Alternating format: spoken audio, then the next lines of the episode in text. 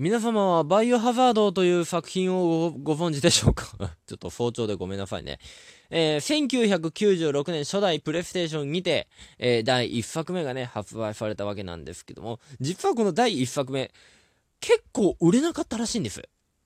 ところがどっこい、口コミでこのゲームめっちゃ面白いよ、めちゃくちゃ怖いよということでじわ売れして最終的に世界的タイトルになったという、えー、作品なんですけども、どうも日高屋総本気でございます。第1回目はですね、私がですね、ホラーゲーム苦手だったのに逆に今じゃホラーゲームやりたすぎて病気になっているでおなじみ。おなじみ。人をね、ホラーゲームにいわなう神ゲー、バイオハザード RE2 についてね、ちょっといろいろ語らせていただきたいなと思います。よろしくお願いします。第1回目から人を選ぶね。それはね、許してくださいということなんですけども、えー、ということでね、まずまあ皆さんバイオハザードあんまりやったことないよっていう人のために簡単に説明すると、まあこういう、今回バイオハザード2の話なんでね、まあ、2がどういう話かっていうと、主人公レオン・ F・ ケネディ、そしてクレア・レッドフィールドっていう、まあ、女子大生が2人いて、まあ、主人公2人いるんですけども、まあ、その2人がですね、ラクーンシティっていう、えー、まあ、いわゆる、まあ、ゾンビだらけの街からですね、脱出するためにいろいろ頑張るって話なんですけども、これがもう超面白くて、まあ、今回ね、あの、このバイオハザード RE2 の魅力をね、あの、伝える、魅力を伝えるために3つのポイントを分けましたんで、よければ聞いてください。よろしくお願いします。まあね、もうこの時点人選ぶってさっきも言ったんですよ。聞いてないよね、この時点でね。えー、よろしくお願いします。まず1つ目のポイントなんですけども、え、純粋に怖いです。これ、純粋に怖いですって、いや、バイオハザードってホラーゲームじゃんって、ツッコミが来ると思うんですけども、えー、それはね、確かに、えー、その通りなんですけども、えー、私ですね、一応、えー、01、そして RE2、4、5、6、7って持ってるんですけども、ま、5と6は、まあ、怖くないんですよ、これが。これが怖くないんですよ。もう僕もね、一応 RE2 からバイオシリーズにの大ファンになって、5と6やったら全然違うんですよ。かといって、7やったら7は怖いんですけど、ホラーなんだけど、スプラッターホラーに近いんですよ。で、純粋な、まあ、いわゆる原点回帰っていうのが、まあ、RE2 なんですよ。この RE2 本当によくでできてて、えー、っとね、まあ、初代とかね、まあ、やっ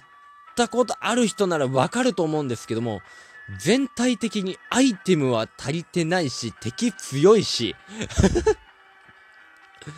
もうね、本当にさっきも言ったかどうかわかんないけど、人を選ぶんですよ。そういう人にね、ぜひともやってほしいし、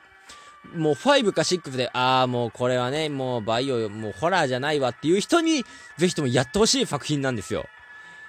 まあね、ちょっとアイテムが足りてないっていうのはね、ちょっと、まあ二つ目のポイントにね、行くんですけども、まあ純粋なる怖さっていうのがね、え楽しめると思います。いわゆる原点回帰ですね。え次にですね、まあ二つ目のポイント、さっきも言ったように、非常にもう、カツカツ、もうギリギリなバランスになってます。もう僕ね、あの、主人公はね、まずレオン編のね、まあ、なんかね、表と裏ってシナリオがあるんですけども、まず表を選んでね、レオンでやったんですけども、まあ、弾足りない。弾足りないし、で、一応体力を回復するために、まあ、いわゆるハーブがあるんですよ。グリーンハーブが体力回復して、で、赤ハーブっていうのもあって、これ単体じゃ使用できなくて、緑と組み合わせることで体力を全開できる。まあ、ドラクエでいうベホマですね。で、ブルーハーブっていうのがあって、このブルーハーブっていうのが、いわゆる毒を治すんですよ。これまあ、進めていくうちに、まあ、毒を、まあね、あのー、毒を仕掛け、毒攻撃を仕掛けてくるやつがいるんですけど、その毒を治すためにね、ブルーハーブっていうのがいるんですけども、これがね、まあ非常に厄介ですね。もう、ハーブが足りない。弾も足りなければハーブも足りない。で、で、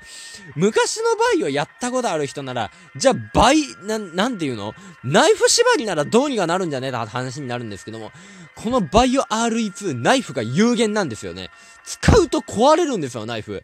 嘘でしょ？と。最初びっくりしました、本当に。ナイフ折れるの？みたいな感じなの。基本的にね、あの、敵にね、しがみ吹かれた時に、まあ、ナイフをね、こう、刺してね、カウンターにして、まあ、一定時間動きを止められるっていうシステムにはなってるんですけども、そのナイフを回収するためには、最終的に、えっ、ー、と、敵を倒さないといけないっていうところがあるんですけども、これもね、まだ3つ目のポイントになるんでね、えー、よろしくお願いします。で、まあ 話下手でごめんなさいね、本当に。3つ目のポイントなんですけども、これさっきもね、まあ1つ目のポイントに言った純粋な怖さ、プラス、敵の脅威っていうのがね、これがやばいんですよ。っていうのも、まあ今までのゾンビとかね、まあいろんな敵が出てきました。今までのバイオハザードシリーズはね。今回のこの RE2、敵蘇るんです、これが。これがやばくて、まあいわゆる、あのー、ヘッドショット、いわゆるまあ頭狙ってね、撃って、ぐしゃーっていう音になったら、まあ一撃で倒せるんですけども、基本的に敵に弾数弾撃ち込んで、やったーって油断した時にその、ダウンしたゾンビが一気に起こ起きてきてガシーって食われるっていうパターンが頻繁に起こります。本当に。だから常にもう油断できないんですよ。もうこのゾンビ生き返るんじゃないの？どうにかした方がいいんじゃないの？って言ってね。で、あの、ちょっとね、ここでね、あの、いわゆる規制がかかってね、あの、ゲームプレイに支障がきたすっていうところがあるんですけども、基本的に僕、あの、規制がかかったりとか、別にそんなどうだっていいんですよ。血がぐしゃー、手ぐしゃーとか、大体ね、ゾンビに首、首をね、食いちぎられてる時点でグロいやんとは思うんですけども、この規制がね、ゲームプレイにね、ちょっと支障をきたしているっていうところはちょっと個人的にマイナスポイントかなと思います。っていうのも、どうやら海外版だと、いわゆる V 破壊ができて、足を集中的に攻撃したら足をもいで、いわゆるもう移動速度を極端に、あのー、低下させることができたりとか、腕をね、あのー、撃ち落とすことで攻撃のその、なんていうの？攻撃力を一気に減らすことができるんですけども、海外版だったらね、一気にぐしゃーっと落ちるんですけども、あの、日本版だと、黒くなるだけで、なんか V 破壊できるかどうかわからないっていう、いわゆるまあ、プレイステイ、プレイスタイルに支障をきたすっていうところがあるので、非常にこれは、あのー、ちょっと、これはどうなんだと思うんですけども、実はよくよく見ると結構わかりやすいんですね。